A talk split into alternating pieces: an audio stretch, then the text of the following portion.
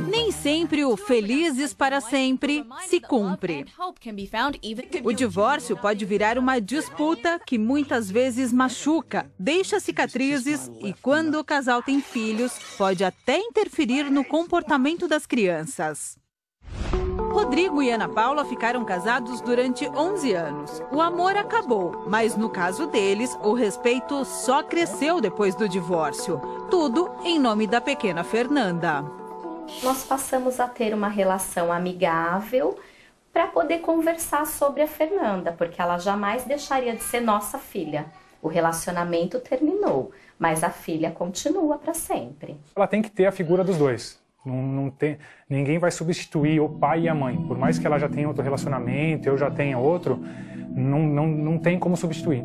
O divórcio aconteceu de forma consensual, que é quando o casal entra em acordo sem precisar da mediação de um juiz. Fernanda passou a morar com a mãe, mas nunca foi impedida de estar com o pai.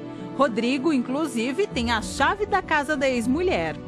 Dias de visita, de passeio, tem tudo isso tudo está regulamentado, está no papel, está assinado mas a gente nunca acabou seguindo, a gente nem, pelo menos eu nunca nem mais olhei naquele papel, porque a gente não precisou. Então, assim, quando eu posso, eu venho, quando eu não posso, eu não venho, eu aviso, ela, ela vai viajar com as amigas, ela tem aniversário, ela tem passeio, ou mesmo agora a Fernanda me liga, eu tenho a, a chave daqui, eu entro, eu só bato na porta, mas, tipo, eu acabo avisando que eu estou entrando.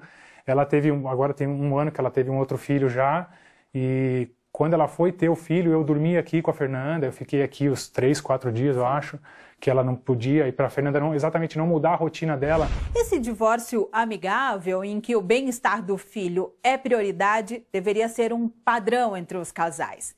Mas em muitos casos não é assim que funciona. Para proteger a criança, há oito anos foi criada a Lei de Alienação Parental, que visa garantir a saúde psicológica do pequeno e também a convivência tanto com a mãe quanto com o pai.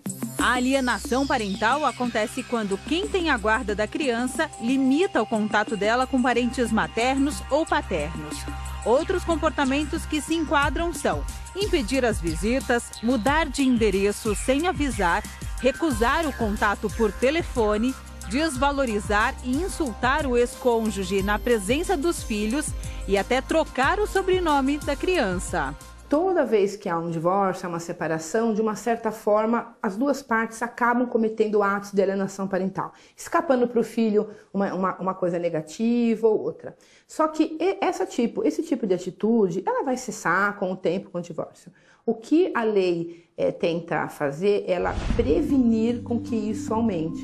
Então, aquele casal que não consegue é, é, realizar bem aquele divórcio continua fazendo atos de alienação parental, falando mal de um de outro, impedindo a convivência, são, são atos que têm o potencial de afastar a criança do outro genitor. Então, se a gente não fizer nada preventivamente, aquilo vai crescer a criança efetivamente vai negar a, a, o genitor. Esse homem que prefere não ser identificado está processando a ex-mulher por alienação parental com a filha do casal, que hoje está com seis anos. O que ela fala para a criança? Que o papai fez coisa errada com a mamãe, que a vovó, a minha mãe no caso, também não é uma pessoa boa, que as pessoas que estão ao meu lado, como a minha companheira, que ela é uma pessoa que ela, ela não pode estar pré, perto da, da, da minha filha tudo enganoso, né? As desavenças começaram logo após o divórcio. Ele chegou a ficar 11 meses sem conseguir ver a filha. Metade desse tempo eu não dormi. A gente tem que buscar ajuda, ajuda médica, né? ajuda psicológica, porque não é fácil. É um sentimento de luto, de luto, porque você não vê a criança. Na época, a ex-mulher alegou à justiça que as visitas foram proibidas porque o pai usava drogas. Ele precisou fazer um exame toxicológico para provar que era mentira. Você se sente um, um lixo, acho que o pior pano de chão que a gente tem lá no, na área de serviço da, da nossa casa. E a alienação não parou por aí. Ele conta que a ex-mulher fugiu com a filha. E só depois de muitas buscas e com a ajuda da polícia, elas foram localizadas. A gente vê tanta notícia por aí, até nos meios televisivos, de crianças desaparecidas que fogem do país. a primeira coisa que veio na cabeça foi essa, né? Que a criança tinha ido para um outro país. O processo de alienação parental que ele move contra a ex-mulher inclui todas essas questões: mudança de cidade sem avisá-lo, injúrias, calúnias. Já foram mais de 10 boletins de ocorrência contra a ex. E agora parece que o processo começou a dar resultados. Segundo ele, o juiz já advertiu a mãe da menina e a obrigou a liberar as visitas a cada 15 dias. É uma lacuna que você não, conhece, não consegue preencher. Você pode amortecer isso da sua mente, mas são coisas que você não, não esquece, você nunca vai esquecer e sempre vai pesar o fato de você não estar tá com sua filha por perto. Só no estado de São Paulo, o número de processos, incluindo a alienação parental, aumentou mais de 50% no último ano. Segundo a advogada, a lei não é punitiva, mas serve como uma advertência. O objetivo não é punir, o objetivo é fazer cessar aquela situação. Então, é, nós temos uma advertência, em casos, a maioria dos casos, uma advertência resolve, porque a pessoa tá, ela está fazendo aquilo sem perceber. E em casos em que for provado que o alienador tem problemas psicológicos, aí pode haver a inversão de guarda. E a inversão de guarda, ela não, não, não é dada por um juiz como punição.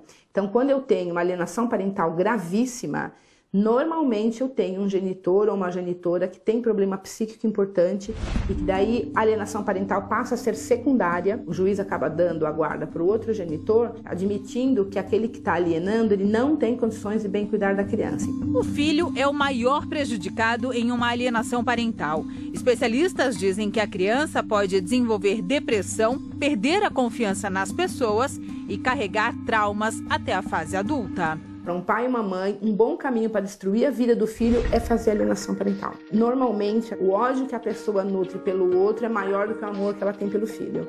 Isso cega. O pai que você conheceu, vítima dessa alienação, luta na justiça para que a filha não tenha mais prejuízos. E o tempo em que ele passa com a menina se tornou precioso. Quanto mais tempo eu puder ficar próximo da minha filha, vai ser sempre muito melhor. Porque a convivência ela é sempre muito bacana.